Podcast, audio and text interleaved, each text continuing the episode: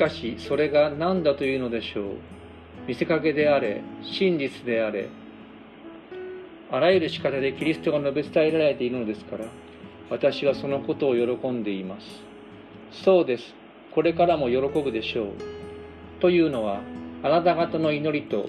イエス・キリストの御霊の支えによって私が切に期待し望んでいる通りに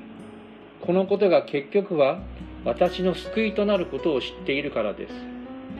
私の願いはどんな場合にも恥じることなく今もいつものように大胆に語り生きるにしても死ぬにしても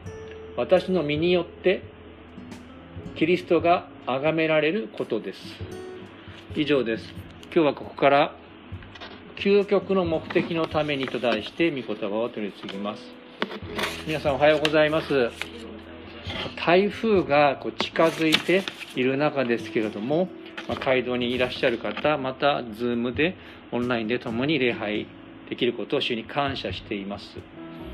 ピリピリ人の手紙を学んできましたが先週からパウロは手紙の本題に入ってきました。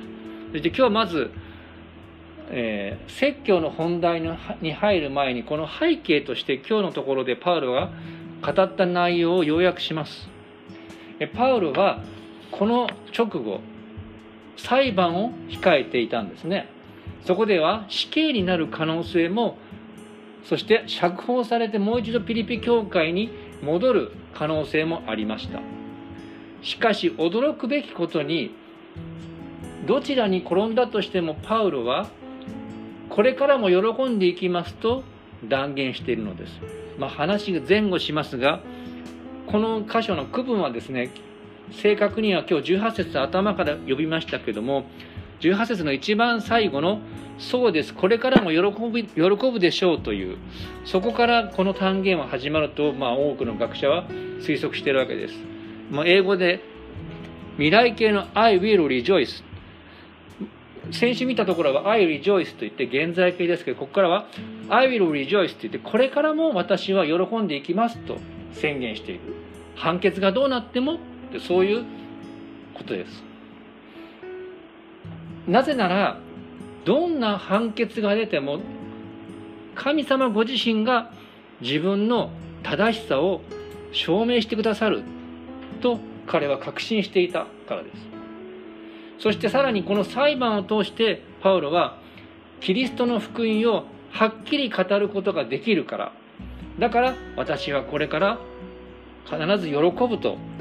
断言しているわけです。そしてどういうことかというと死刑になろうが釈放されようがこの裁判でキリストの福音をはっきり語ることによって必ずキリストが崇められると彼は確信していた。だから喜ぶと言ってるんですね。でこうしてですねここに前にも同じこと書いてありますけれどもこうして福音が語られてキリストが崇められるがゆえにどんな判決が下った後と後でも私は喜ぶだろうと言っています。なぜかそれは自分の身をもってキリストが崇められることこそ彼の人生の究極のゴールだから先週言いましたね。それが究極のゴールを達成できるゆえに私はこれからも喜ぶのであるとパウルは語っているんです。これもピリピの人々にとっては驚きとなりましたがこのことを踏まえて3つの点から学んでいきます。まず最初はその彼の究極のゴールそして私たちのゴールでもあるキリストが崇められるためにということです。じゃあ20節読める方読んでみましょう。3はい。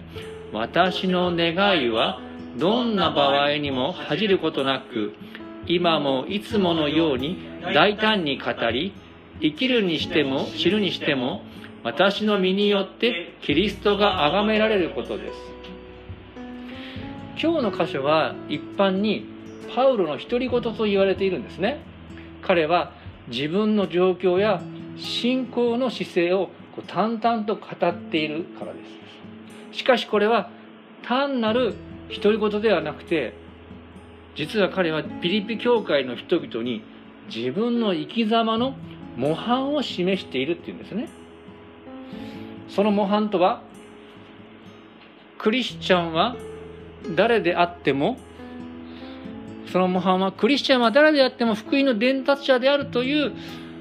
生き様の模範です。それはたとえ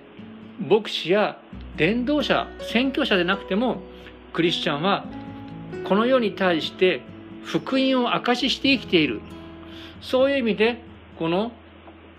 クリスチャンは誰であってもどこにいても福音の伝達者である。その模範をパウロは示しているのであるということなのです。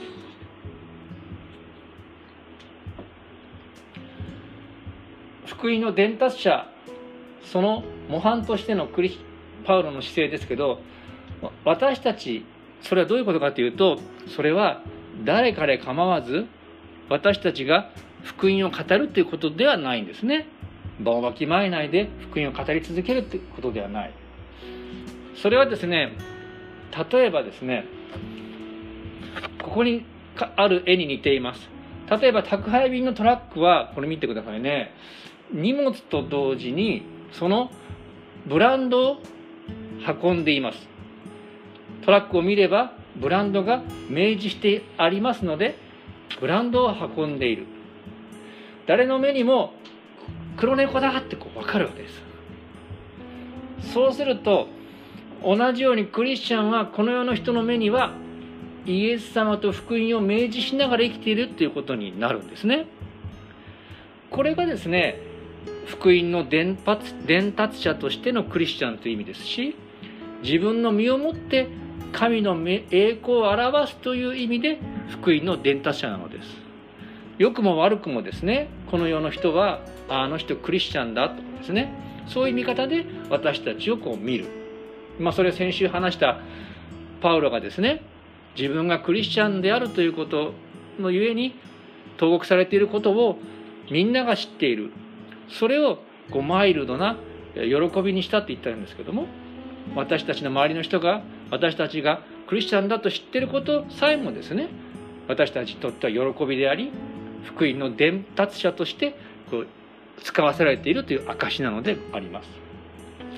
まあ、ある面 doing よりも being と言えるかもしれませんね。で実はこのことがいつも言っているピリピにある信仰の奥義とも言えるわけです。クリスチャンは誰であっても福音の伝達者である。それは一つの信仰の奥義だ、奥義だ。この責任の重さに押しつぶされそうになるかもしれません。だからこそパウロはですね、この後、必要な助けについても伝えています。ある学者もですね、こう言うんですね。前にも図、絵を表しました。もし私たちが現代において福音の良き伝播者となるためにこのパウロの言葉は確かに全ての状況に当てはまる教訓である。ちょっともしはいりませんでしたね。私たちが現代において福音の良き伝播者となるためにこのパウロの言葉は確かに私たち全ての状況に当てはまる教訓である。んですね。この20節の聖句そのものに戻りますがキリストが崇められるという言葉のもともとの崇められるはギリシャ語ではですねメガレウをこれ覚えてます？メガね大きいという意味です。だからギリシャ語ではですねキリストの皆が崇められるっていう単数形の受動体なのでですねパウロを通してイエス様の偉大さが表されること。イエス様の他の訳では素晴らしさが表されることをパウロ人生の究極の目的にしているっていうんですね。でそれは時期通り言うとパウロが、まあ、せ細狭く言うとパウロの状況に当てはめて狭く言うとパウロが裁判で福音を大胆に語ることによってそれが実現できるとパウロは考えた。それが救いだと考えた。で繰り返しますがだからたとえ死刑になっても本望だ。福音を明確に語りイエス様の皆がそこで崇められるイエス様の偉大さがそこで表されるから本望だって言ったんです。である学者は別にもうこうも述べているんですね。えパウロは失礼しました。全生涯を通してたとえローマで投獄されている状態であってもキリストを称えようと望んだのである。死と命と一体で語られている、ね、生きるにしても死ぬにしてもと語られているのは人類のあらゆる状況が念頭にあるからだろうと言ってるんですね。もう一回言いますね。パウロは自分の全生涯を通してたとえローマで投獄されている状態であってもキリストを称えようと望んだのである。そして死ぬにしても生きるにしてもという生と死を一体で彼が語っているのは人類のあらゆる状況が神の栄光を表イエス様の栄光を表すというそういうことが頭にあるからだろうと言ってるんですね。このようにですね私たちが知るべきことそれは私たちがどのような状況にあっても自分の身をもってイエス様の素晴らしさを表すその姿勢がクリスチャンの生き様であり信仰の奥義だっていうことなんですね。それはたやすいことではありません。だからパウロもですねそのことゆえに2つの助けが必要だったと告白しています。その2つの必要を最後見ていきましょう。1つ目フィリピ教会の人々の祈りです。1章19節を読んでみましょうか。前にもありますね。レジュメにもあります。3はい。というのはあなた方の祈りとイエス・キリストの御霊の支えによって私が切に期待し望んでいる通りにこのことが究極は私の救いとなることを知っているからです。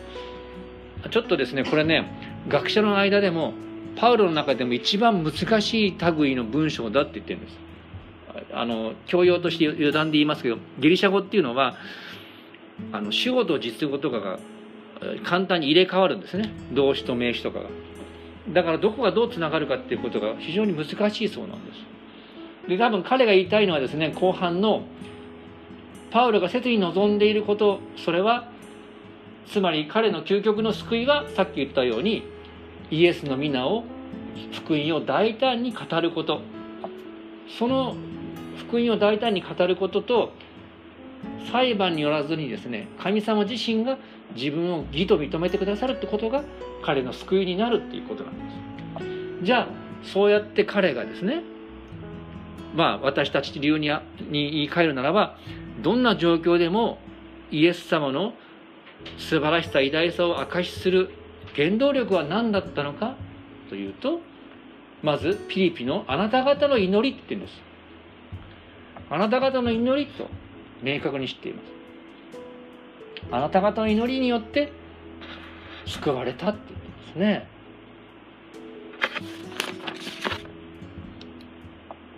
パウロが逆境の中で必要不可欠なもの逆境の中で救いを体験し彼を通してイエス様が崇められるようになるために必要なものの一つ目はこの取りなしの祈りだった。この祈りを要請するパウロについてある学者はこのように述べています。パウロは絶えず自分のために祈ってほしいとクリスチャンに求めていた。それはパウロの個性や人間性を語る上で極めて重要な要素である。逆に別の言い方をすると祈りの要請をしているからこそパウロ足り得たって言ってるんですね。で、まあ、どういうことでしょうか？どんどん見ていきますけども。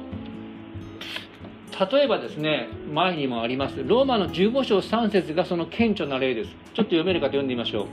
3はい。兄弟たち私たちの主イエス・キリストによってまた御霊の愛によってお願いします。私のために私と共に力を尽くして神に祈ってください。私のために祈ってくれと。懇願している。でその他ですね手紙コリントコリントコロサイテサロニケの各教会に宛てた手紙でも自分のために祈ってほしいと言っています。あの偉大な伝道者いつも言ってますよね。偉大な伝道者のパウロでさえ自分のために祈りをお願いしていたんですよ。であればなおのこと私たちは自分の信仰のためにあるいは他の人の祈りを自分の信仰のため自分が神の栄光を表すものとされるために誰かに祈ってもらう必要があると言えるのではないでしょうか。あの大伝道者のパウロでさえそうである。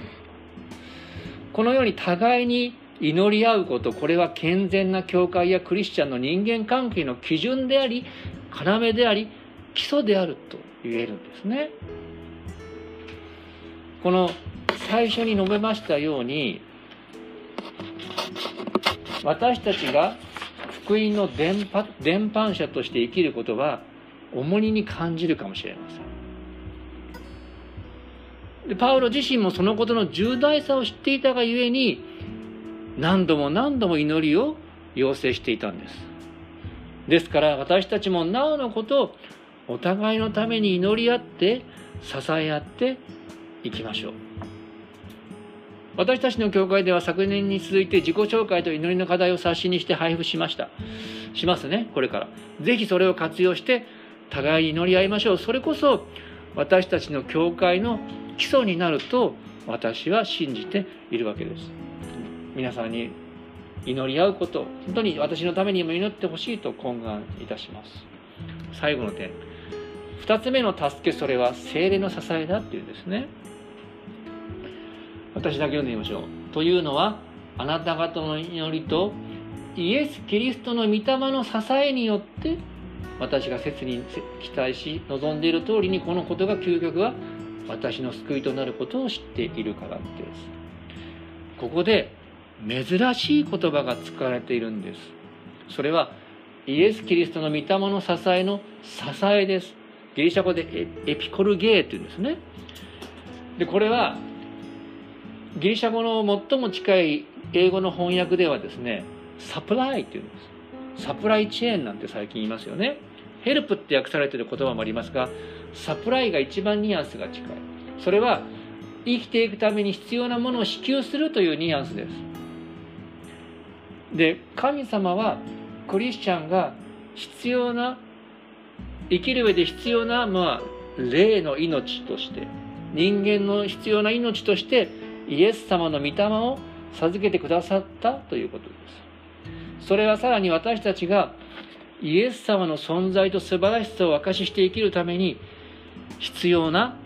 精霊を神様は授けてくださった。イエス様の栄光を表す福音の伝播者として生きることは重荷かもしれません。しかし私たちが思う以上にその必要な精霊を神様は私たちに授けてくださっているということなんですね。あの今ホームラン誰でも知っているですね。ホームラン争いホームランを出した2人大谷翔平選手と村上村上慎吾じゃなくて何でしたっけね。村上選手ですねヤクルトの。大谷選手もですね非常に食事に気を使っている。村上選手も大食いで有名なんです。牛タンをですね4種類の牛タンを4人前ペロッと16人前をですね平気で食べてしまうね皆さんどうでしょうねそれぐらい大食いだからこそですねこの56本60本目指してこうホームランを打てるのではないかと思いますがこうやって彼らに栄養が必要であるように私たちクリスチャンはイエス様の精霊を命の源としてこう必要とするわけなんですね。でこの必要な精霊がこう授けられている。運動選手の栄養のように必要な命として精霊が私たちに与えられている。パウロが投獄という逆境の中で福音を大胆に明かししてイエス様の栄光を表すためにも精霊が必要だった。でこの精霊はイエス・キリストの御霊ってここで書いてあります。すなわちイエス様が精霊様によりクリスチャンの中に宿っているというそういう真理をパウロはここでそれとなく語っているんですね。そのパウロが書いたローマ人の手紙の8章9節から10節にこんな言葉が書いています。最初だけ読んでみましょうか。3はい。しかしもし神の御霊があなた方のうちに住んでおられるならあなた方は肉のうちではなく御霊のうちにいるのです。で言ってますね。御霊って言ってますけど今度はキリストがあなた方のうちにおられるなら体は罪のゆえに死んでいても御霊が義のゆえに命となっています。まあ広い意味で私たちは罪ある死すべき体ですから限界がある福音の伝播者神の栄光を表す器イエスの栄光を表す器としてたくさんの限界がありますがイエス様の御霊イエス様自身が私たちの中に住んでご自身を表してくださるそういう信仰だと言えるわけですね。このようにパウロもそして私たちも逆境の中を生き延びるために内在のイエス様が必要なのです。イエス様はどうやってあなたの中に住んでいますかという時に神が授けられた精霊によってイエス様は私の中に住んでおられると確信を持って言うことができます。なぜか。聖書の言葉がこうやって証ししているからです。2000年に並ぶキリストの教の歴史がそれを証ししているからです。さらに注目すべきことがあるんです。実はこのイエス様の精霊は互いの取りなしの祈りの中で与えられるということなんです。この19節の2回引用した御言葉ですね。というのはあなた方の祈りとイエス・キリストの御霊の支えによってってこう並べて書いてあるんです。これはですね文法的に見ると学者も言ってるんですけどもこのパウロにとって精霊の支えというのはピリピ教会の人々の祈りと切っても切れない縁にあるというそういう強い確信からこういう言い方をしてるんですね。皆さんよく覚えてください。私たちは精霊が授けられるために祈りが必要なんだ。ってことなんです。自分のために祈る。精霊が授けられますように精霊を知ることができますように。精霊の助けが得られますように。そしてそれを私たちが知る兄弟姉妹のために取りなして祈ることも必要不可欠なんだ。そのことをぜひ覚えてください。ですから私たちこれから祈りの課題の冊子配りますけども教会の人たちのために祈る時にその人に神様からの支えとして精霊が授けられますようにそう祈ったりですね。また誰々さんの中に住まわれるイエス様の精霊によって誰々さんが支えられますようにと祈りましょう。私はそう祈ってる。祈ることがあります。皆さん一人一人のため。にそのようにパウロとピリピ教会の人々のように私たちも互いに祈り合いそして互いに精霊という助けを受けてですね私たちの弱さを超えて働くこのイエス様の素晴らしさを明かしするそのような福音の伝播者イエス様を明かしする何でしょうかね。生き様をですねお互い生きていくそういうお互いであり教会であることを目指してまいりましょう。最後にもう一度大事な聖句なのでここだけ読んでいます。アンダーラインとこだけ読んでください。私は最初から言いますね。ピリピ1章18節の後半からニュースです。そうです。これからも喜ぶでしょう。というのはあなた方の祈りとイエス・キリストの御霊の支えによって私が切に期待し望んでいる通りにこのことが結局は私の救いとなることを知っているからです。3はい。私の願いはどんな場合にも恥じることなく今もいつものように大胆に語り生きるにしても死ぬにしても私の身によってキリストが崇められることです。お祈りしましょう。天の神様皆を賛美いたします。今日はパウロの独り言から学びました。パウロがどんな状況にあってもイエス様の皆が崇められることを目指したように私たちもそれを私たちの人生や生活の目標とすることができるように導いてください。それは本当に荷が重いことに思います。しかしどうぞご精霊の助けによって助けであるご精霊様の導きによってあなたがそれを成してくださいますようにどうかまたそのために私たちがお互いに祈り合うそのような教会となることができるように導いてください。これらの思いまた愛する兄弟姉妹の今週の歩みをあなたに委ね御霊の導きに委ね私たちの救い主主イエス様のお名前によって祈ります。アーメン。それでは1分ほど御言葉に答えて黙祷の時間を持ちましょう。